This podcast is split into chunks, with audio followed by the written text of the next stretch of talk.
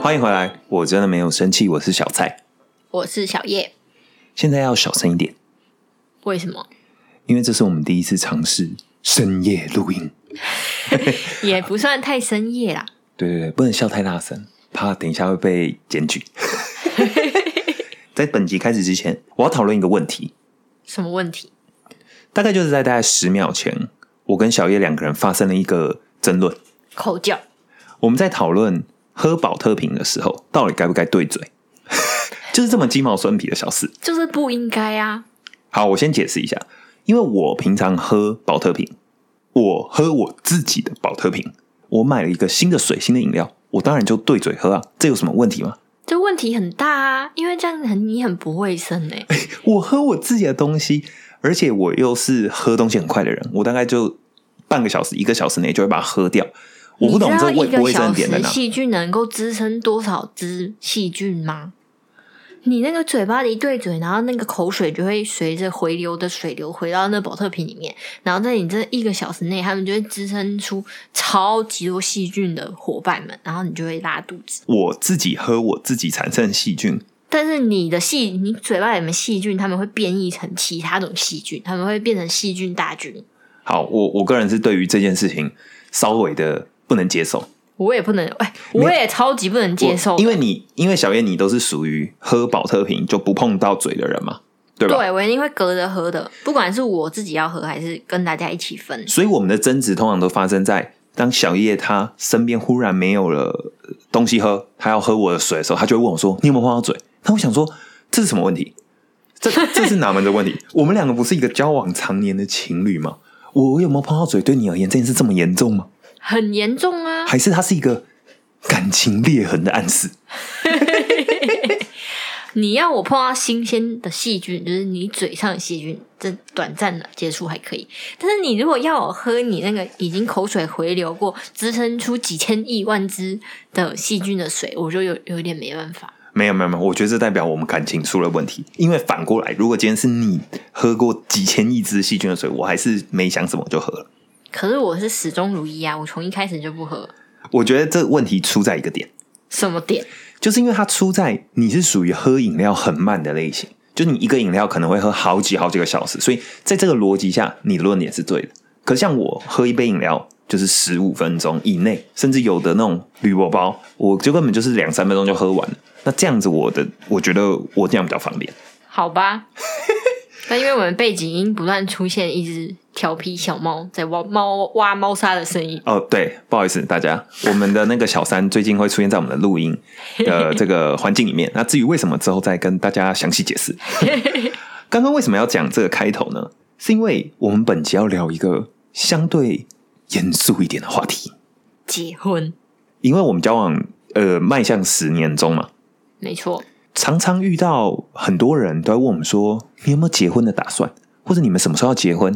那又因为我们最近开始有很多朋友，他们都已经步入了婚姻的殿堂，那我们大家每个周末都在求婚是怎么回事？啊，对对对，最近很流行就是求婚，也不知道发生什么事情，但反正我们就是遇到这种情况，就有人问说：“啊，下一个轮到你啦！啊，什么时候该你啊？怎么还不结婚呢、这种问题很多。那其实我觉得对我来说，第一时间我也不知道怎么回答啊，就啊就就就就就没还没有这样想啊，也不能说还没有这样想，就我不知道哎、你怎么会？说还没这么样想？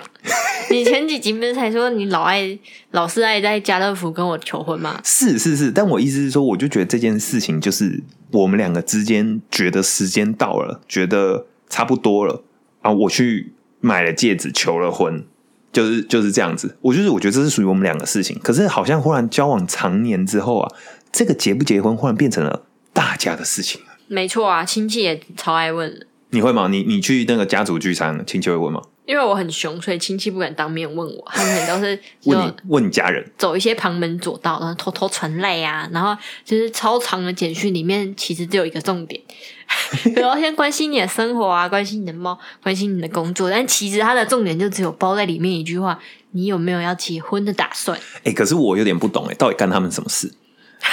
你知道吗？就是你结不结婚，或我结不结婚，或甚至我们结不结婚，到底对这些亲戚来说是差在哪？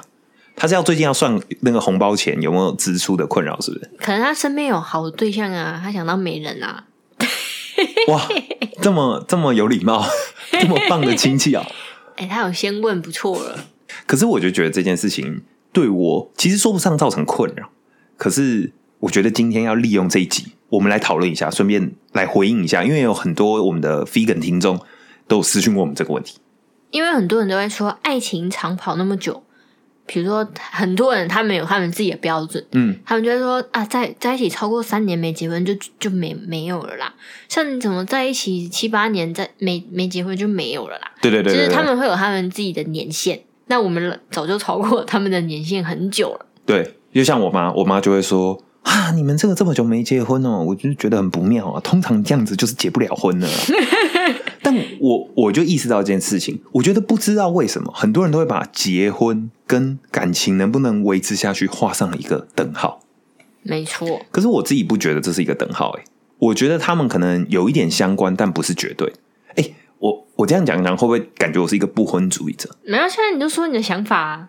就是因为我觉得，尤其是爱情长跑的人，爱情长跑两个人哦，跑这么久，两个人磨合这么久，两个人相处这么久啊，有同居过也没同居过，就是各式各样，大部分奇奇怪怪事情都经历了。但两个人还是在一起啊，两个人相处的情况，其实某种程度上已经，我认为啦，非常接近某一种我想象中夫妻的模式。我是觉得每个人在每个阶段都会变一个人。嗯哼，那结不结婚，对于爱情长跑的情侣来说，没有什么太大的改变。诶，这不就我刚刚讲的吗？嗯，对啊，我不能换句话说吗？哎、你很奇怪。不是因为我刚很认真的思考了一下，但我觉得你讲的对，就是我觉得对于爱情长跑来说，结婚这件事情哦，感觉很像是为了回应周围的人的期待。对，不是因为你如果要生小孩的话，你就必须要结婚呐、也不一定吧。呃，这样讲好了，我我当然觉得可以不结婚也可以生小孩，但是在这个大众比较能够接受的范围内，是那么有一点怪怪的。在台湾这个社会还没有那么开放。哎、你讲起嗯这个，我觉得我在美国做了一件超丢脸的事情，嗯哼，因为在美国好像他们觉得没有结婚也可以生小孩是一件就是稀松平常的事情。因为有一次我的同学年纪蛮大的，他问我说：“哎、你有没有小孩啊？”然后我就 我就很理所当然的回他说：“哦，我还没有结婚呢。”然后他就哦，他们觉得结婚跟生小孩不一定是对对对，正相关。然后他突然就脸就很尬，然后我想说尬什么啊？然后后来想想啊，因为这不是一个等号。我觉得我可以理解说，结婚不一定等于生小孩的钥匙。我觉得这两件事其实它不一定是等号，但但对于大多数的现况来说，这是一个大家比较能接受的状态。没错，好，我刚前面不是说我们最近有参加一些婚礼吗？或者是身边有很多人求婚吗？没错，大概在呃两三个礼拜前吧之内，我不太确定确确切时间。两周前我们去参加了一个我们节目的嘉宾的婚礼。哦是我们节目的热门嘉宾，长期收听我们节目的听众就知道，我们有一个非常热门的情侣嘉宾，大家是敲碗再敲碗，对，就是 Eric 跟 JoJo，他们终他们结婚了，对他们终于结婚了，所以我们就去参加他们婚礼，而且我们不只是参加，我们还去当了伴郎跟伴娘。伴郎好玩吗？哇，我觉得这是一个好问题诶。哎，不知道大家有没有当过伴郎的你是第一次当伴郎吧？我第一次当伴郎啊，嗯但就是当伴郎，因为以前就有看到很多那种大家会整伴郎啊，也不不能说整伴，没有人要整伴郎，没有人在乎伴整新郎对，整新郎，然后靠伴郎出来挡的这种事情。嗯但我第一次当伴郎，我很紧张，你知道吗？你有很紧张吗？因为我很怕人搞砸人家的婚礼，不会吧 而？且我记得我忘记是谁，那个时候之前有跟我聊过一件事情，他就说。因为我跟别人分享说我要去当伴郎，我很紧张。他就说伴郎不会搞砸什么东西吧？嗯，就是你伴郎可以干嘛？因为重点不是你。我说，万一我在人家婚礼喝醉了怎么办？他说，喝醉的人很多啊，你就喝醉啊。我说，可是万一我喝醉，然后还还吐了，然后吐在人家主桌上怎么办？人家说，那你哦真的太失礼了吧？对，所以我其实蛮紧张的，因为我记得那时候 Eric 找我当他伴郎，有一个重要任务，主要的功能是挡酒部队嘛。没错。但是因为那天婚礼其实人很多，然后包含新郎他自己以外，还有很多我们的高中同学啊，大家好像就是用生命在喝酒。而且如果大家有听之前 Eric 跟 JoJo 那一集的话，就会知道他们的亲戚也没有在跟你开玩笑的。对对对，哎，如果不知道的听众听到这里，你想说，哎，他们我们到底在讲什么话？可以去听二十集。哎，不是二十集，是呃是呃二十七集。所以如果有不知道的听众的话，可以去听我们第二十七集。反正就是有讲到他们，他们有一些喝酒很狂的亲戚。那那一天我就亲自见到他们的亲戚嘛，我就跟他们去喝。我我必须要在这边跟大家分享，我其实真的算是一个爱爱喝酒的人哦。然后遇过这种会灌酒的，啊，或者会乱喝啊，或者会躲酒的人，我不敢说我看过很多，但是有看过一些。嗯，但那一天真的是开了我的眼界。你不是说你已经被灌三杯了，那个人才喝一口？对对对对，那这故事是这样的。因为那天我们在当伴郎嘛，伴郎有当过的人就知道，其实伴郎他虽然不是说任务很繁重，可是他常常会被叫出去一起做一些事。啊，那天喊我在内，总共有六个伴郎。嗯，那我们的大部分功能就是帮忙挡酒，也不知道为什么挡酒这个事情呢，就是全场的亲戚们都知道。他们说，反正你要喝酒找不到人，你就找伴郎。于是呢，我们还多吃饭吃不到两口，就听到远方有人大喊说：“伴郎嘞，伴郎嘞，伴郎都快！” 然后你知道，哎，我们当伴郎不代表说这是我们的亲戚，哎，所以其实我们也不认识他们，那我们就去了。然后他们就开始跟我们说：“你是伴郎哦，啊，挡酒哈。”然后就开始帮你整杯那种红酒啊，或者是什么这样倒加满这样。然后你就想说：“哦，好好，这反正是反正你也不知道他是哪一位亲戚，你就说：‘哦，叔叔好，或者什么什么啊，就是恭喜啊，恭喜啊。’”他就跟你说啊，这一杯哈，我是你长辈啊，你就尊敬我。你那杯喝掉，你干杯啊！啊，我我我们下一杯再再干杯。这样，然后 哎，什么意思？你就要把那整杯红酒喝掉。喝掉之后呢，他就在帮你倒。我永远记得那天，他就说：“叔叔，哦是开加油站的。你知道带加油站要怎么样吗？加满。所以我记得我们所有伴郎就被加满。”一直加满 啊！那个每个人哦，大概就是直接基本上，你就是一瓶红酒跟那位叔叔喝，一个伴郎喝一瓶，左快接近一瓶。那加油站叔叔自己有加满？呃，大概喝两口，反正就是一个很恐怖的局面。不过我必须说，虽然喝酒当下觉得有点恐怖，想说怎么怎么怎么这个时间会喝这么多，但整体而言，我觉得是又感人又刺激，印象深刻了。哦，当伴娘最印象深刻的就是玩闯关游戏的时候，因为我之前就是也是参加过几个婚礼，可是如果你是宾客的话，你就不会知道前面他们新郎新娘还有伴郎伴娘他们玩的什么闯关游戏。对对对，因为大家都直接去吃饭嘛。对对对，你就只听说过说啊，玩的游戏很白痴啊，什么干嘛干嘛的。但我是第一次亲身体验当关主，然后再整伴郎。这个活动不是整伴郎，是整新郎。整新郎，但是因为新郎他不想流汗，所以还是派伴郎出来当。因为我答应当伴郎前，其实我已经有心理准备了，我就是知道说今天这就是我任务之一。但是我没有想到那个伴娘啊，帮新娘设计的这些任务啊，嗯，本身就没有想要让人通过的意思啊。新这是新娘再三交代说，不不准让他们过，所有惩罚都要玩过一次。我自己当伴郎的经验不丰富，所以我不太知道大家怎么样。但我必须说，那一天让我印象最深刻的是伴娘们要求新郎回答一个，好像是回答一个什么问题。嗯，但是我们大家反正就是这个是根本不敢答出来。那惩罚呢，就是他们准备这个健康步道的垫子，然后让我要让我们在上面跳跳绳，跳十下。我们全部人都傻眼，因为一般健康步道是。你如果去公园是圆圆的那种，像鹅卵石，圆圆。但是他们准备的是那种瘦嘎哎，尖尖的，尖尖的，又尖又硬的，还去选那种特别尖的，还不是选那种 稍微看起来和缓一点，是选那种感觉摆明就在弄你，然后要我们跳，我们全部人都傻眼，想说那个用眼睛看就知道好像不太适合。啊！你还有跳跳绳，反正那不没办法嘛，因为我们要祝福这个新郎，所以我们就用了老命去跳。跳完之后，包含到后面吃这个 整个喜酒的过程哦。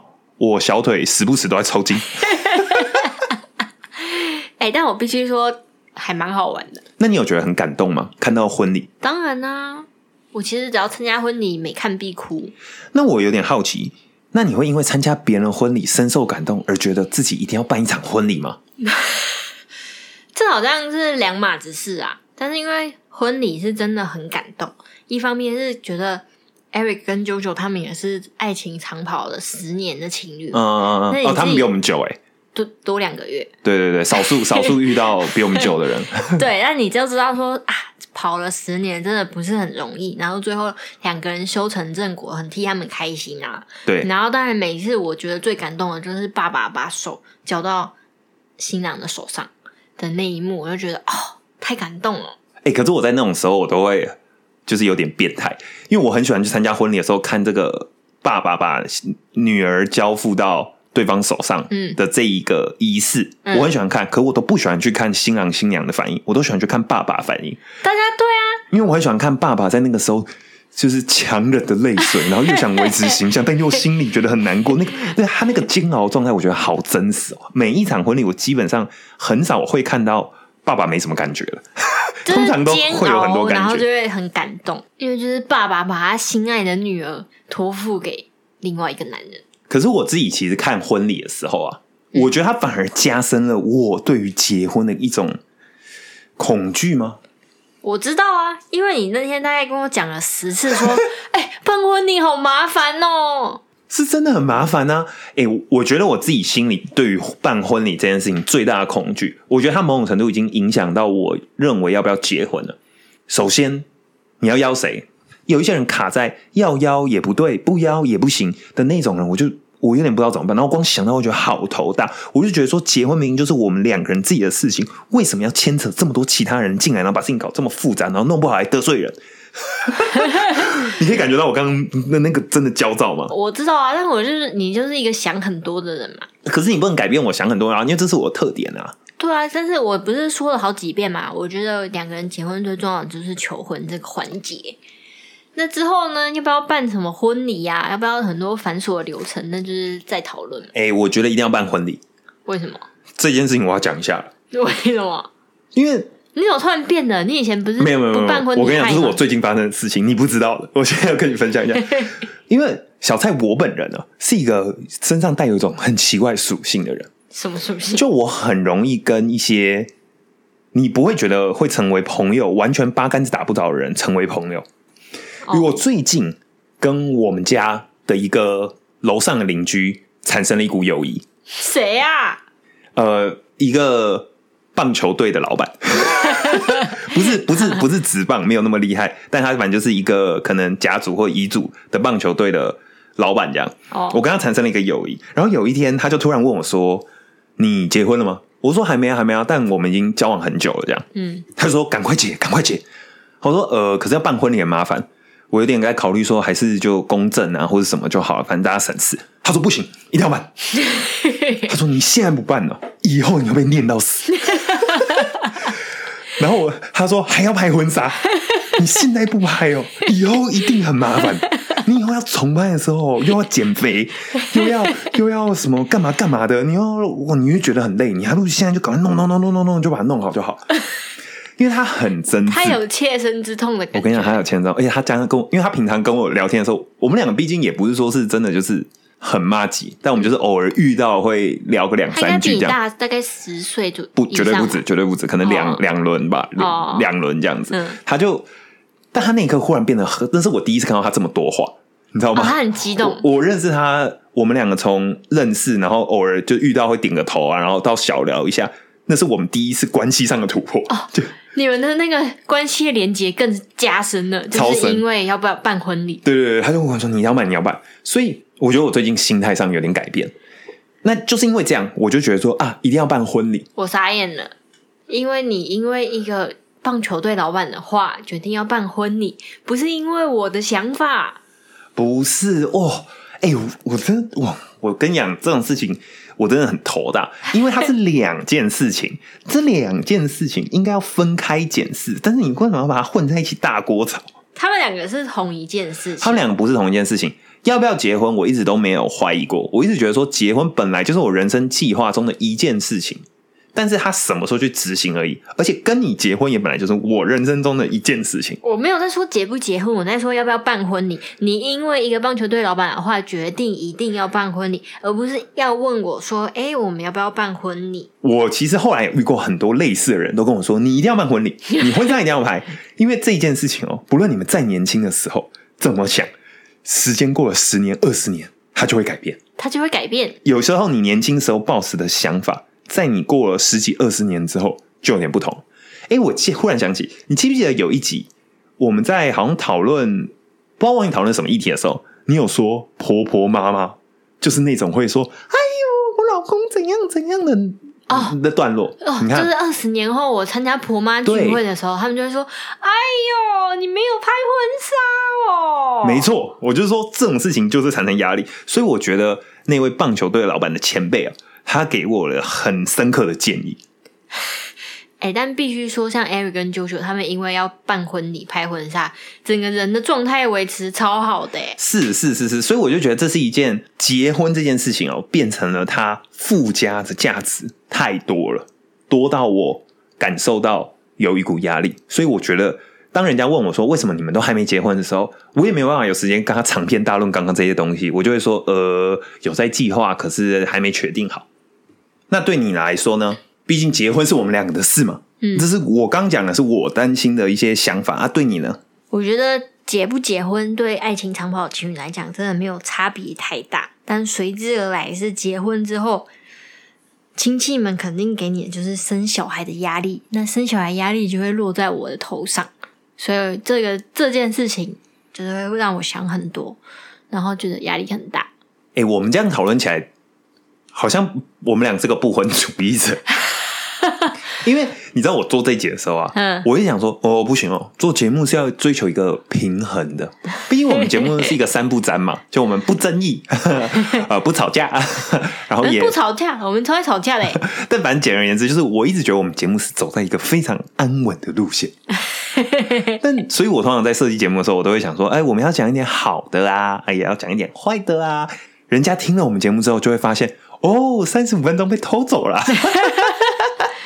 我原本其实是想要这样子，但怎么办？我们真的没有不婚呢、因为我也没有说我就是不结婚，我也我也蛮想要跟你一起结婚的。嗯但是我是说，结婚之后带来那个生小孩的压力，让我觉得很不想面对。生小孩跟结婚应该是两件事吧？对我们来说可能是两件事，但是对很多亲哦，戚，对哦，因为你结婚是两个家庭的事情，但你两个家庭结合的话，就是会有三姑六婆、叔叔伯伯哎干嘛的。你讲的其实很对。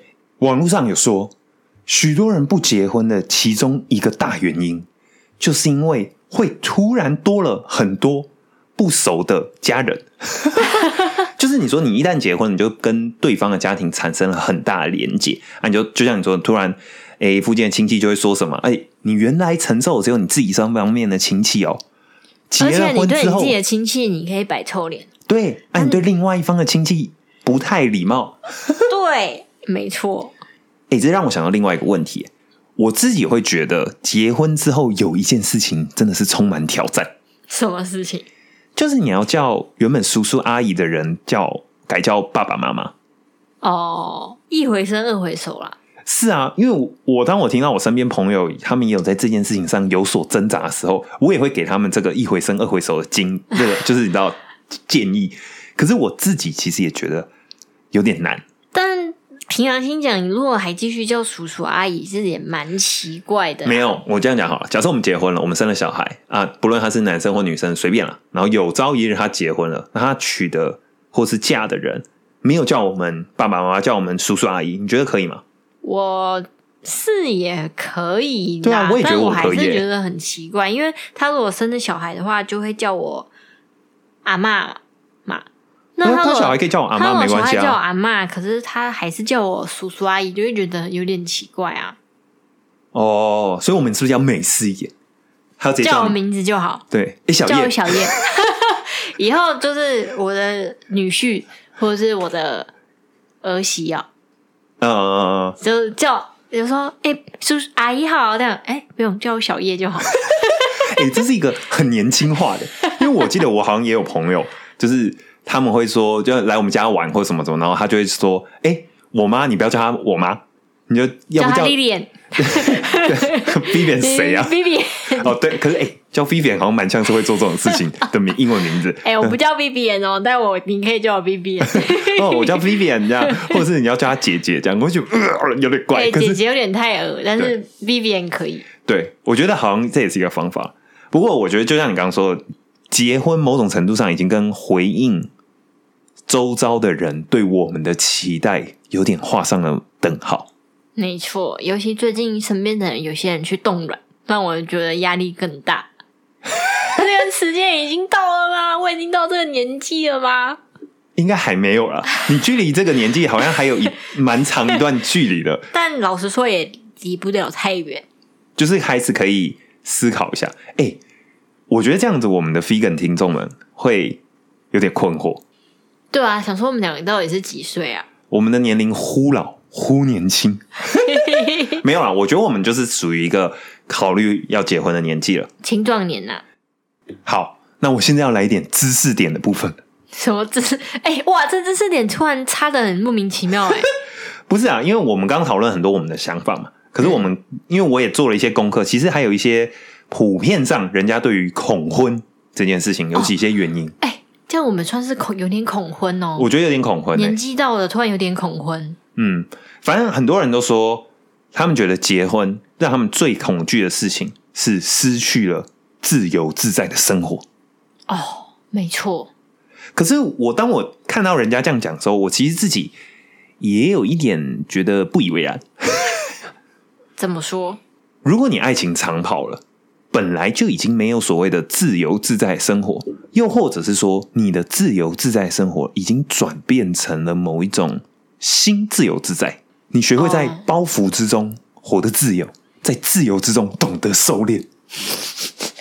那我觉得你只是想到第一阶段，因为就像我刚才说的，情侣、爱情长跑的情侣跟结婚其实没有太大的差别，但是差别是在有了小孩之后，你还有保有自由的生活吗？哎、你讲的超对，因为我有看到也有一篇人说，其实担心失去自由自在生活这件事情啊，嗯是对女性比较严重，就是呃，言下之意就是说，比较多女生担心这一点，因为一般听到这句话，我的直觉啦，嗯。会觉得是啊，男生原本讲说啊，还可以去喝酒啊、男生泡妞啦，怎样怎样。哦，原本会觉我原本是抱着这个想法，就看的时候才发现，哦，没有，其实女生比较担心，因为她想说，哦，万一结了婚，有了丈夫，有了小孩之后，整个人原本是一个你知道时尚都会女性的身份，突然被转变成了一个妈妈跟妻子，好像说今天要去跟姐妹淘出去干嘛干嘛，或者是又怎么样怎么样，忽然就忽然多了很多限制。哎、这件事情我原本也觉得是，比如说社会对女性的压迫，就觉得要带小孩啊，干嘛干嘛都是女性的呃压的责任这样子。我一开始也觉得不以为然，可是最近看了比尔盖茨离婚的新闻之后，我就心态上突然有所转变呢、哎呦，我只能说你越来越会做节目哦，这个点接的很好哦。比你刚才那什么突如其来的知识点好多了。没错，好，大家都知道吧？最近比尔盖茨离婚了，对，就是一个英法族离婚，最近好像蛮普遍，而且离婚的人数莫名的增加好几倍。而且在那个大概可能不知道多久以前，反正就是也是这近几年啦，那个阿妈送的老板那个 Jeff Bezos 也离婚了。事情屡见不鲜啊！可是我每次都看到这些富豪们离婚，我都忍不住在想一件事情：是不是男人有钱了之后就会作乱？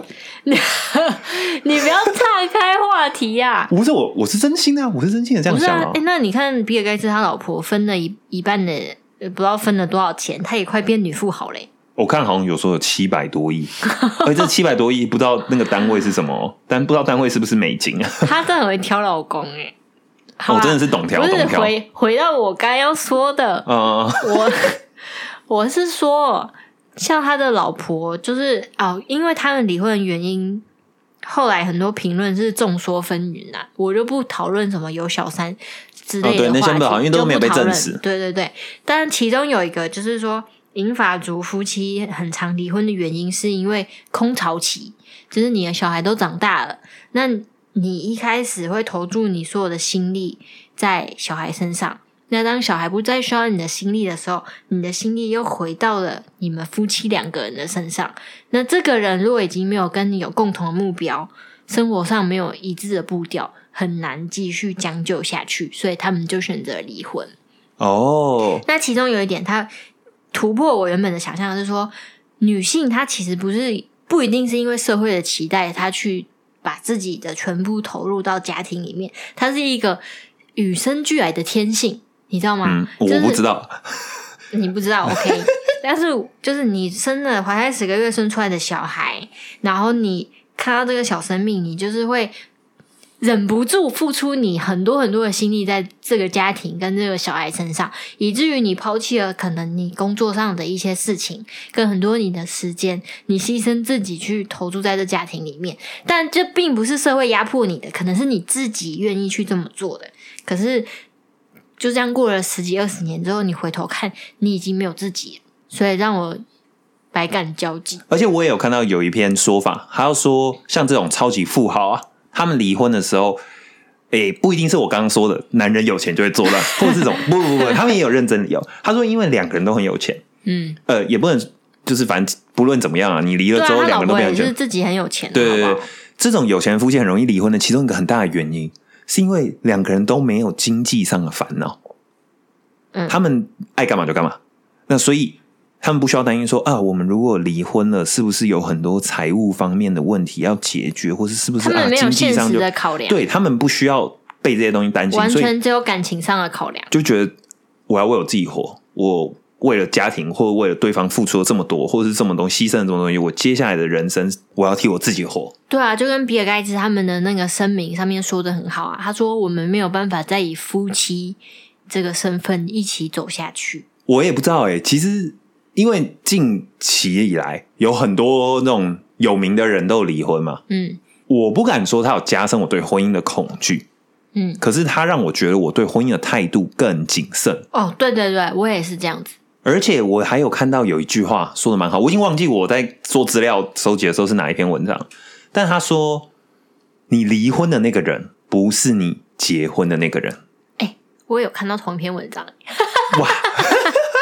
你不要老是跟我看到同一篇好不好？但因为我对这句话印象很深刻、哎哎，这样代表很好，我们很有默契啊！我们在做资料的时候都是同一个路线啊。你知道我们这样就是在大学的时候交报告会不小心抄到同一篇文章的人，所以各位大学教授啊，你们要知道，世界上就是有巧合的事情发生，不代表在抄作业，大家的 reference 就是一样的。没错，你说吧。也没有哎、其实我就只是觉得这句话写的很好，因为他把人都是会改变的这句话改的很漂亮，是吧？他改的真是让人你看一一听就印象深刻。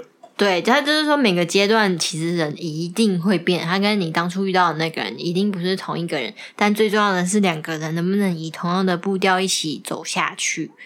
那比尔盖茨就是没有办法用同一个步调走下去，所以他们没办法再继续当夫妻，就这样而已。其实我觉得这句话是不是也可以应用在一般情侣关系中啊？就你分手那个人不是你爱上的那个人，所以你们吵架的时候不能说你变了，因为本来就会变。哎、我们这一集好知性哦，怎么办？这到底是什么什么样的一集啊？大家喜欢我们深夜的单集吗？深夜有点微醺的单集，对我们现在的血液中有零点零五趴的酒精。大家知道这句话吗？就是今年的奥斯卡最佳国际影片那个《最好的时光》，它里面就是说，人类啊，无时无刻都要有零点零五帕的酒精，你才可以放松自在的活。我觉得要先去咨询一下戒酒门诊。哦，嗯，哦，像上次那个去如果，你有这个想法的人，建议先咨询一下。没有，我觉得这句话说的好棒哦。但我上次去参加那个婚礼的时候，那天可能可能有五趴，可能不是零点零五，可能五趴。那你现场的人可能每天都无可能每天都有五趴，我可能就是蛮思绪的这样。好啦，那讨论到这里，不知道，其实我觉得心情有点复杂。怎样？诶、一方面是因为我们节目长期以来都是走一个轻松诙谐的路线，我不太确定这个认真的讨论大家合不合大家胃口。另一方面呢，又觉得录 podcast 其实是一个对关系很好的东西，不是因为我不知道一般情侣长跑久了之后，到底有没有什么机会好好认真坐下来彼此聊天？你知道吗？大家一定还是会讲话嘛，或者认真睡前可能还会聊一聊。可是有没有认真的就是坐下来，必须要完成一件事情，针对某一个议题想法认真的讨论？我就不知道。但我此时此刻的我，对于这个结婚这个议题，我是觉得蛮健康的。健康归健康，但是建议情侣还是不要一起录 podcast，不然你们会吵架吵到翻掉。哎、你怎么可以说出来？大家会觉得我们那、怎么怎么样？怎么样？呃，关于情侣一起录 podcast 到底发生什么事情，我们就留着有机会再说。我们会在录新的一集跟大家说明。因为这个是一个大概不花个四五十分钟很难跟大家好好论述的一件事情，到时候我需要找队友一起为我撑腰。好吧？希望大家喜欢我们这一节单讲。如果你对于这个结婚啊，或是爱情长跑情侣该不该结婚，或是不结婚会怎么办，有任何想法或意见的话，欢迎私讯或去我们的 Instagram 留言。或是你是我们的过来人，也欢迎你偷偷私讯小叶一些你的想法哦。他们没办法偷偷私讯你啊，他们找不到我们的 Instagram，、我们是神秘的人呢。其实我们早期曾经是有把我们自己个人的这个 Instagram 连接在我们的粉砖上面的。没错，但是后来取消了，对，开始有人发现我们是谁之后，忽然有点紧张，一还时手是保持忙脚乱这。个神秘感好的。对，好了，那就这样吧。如果你喜欢我们节目的话，欢迎去 Apple Podcast 上面留言，还有五星好评，还有订阅。记得去我们的 Instagram，我真的没有生气。I'm not mad at you 底线 Podcast，留言、按赞、订阅，分享，还要支持我们的小额捐款哦。心有余力可以，如果没有余力，那就持续收听、留言按赞五星好评都很棒。就这样吧。拜拜。拜。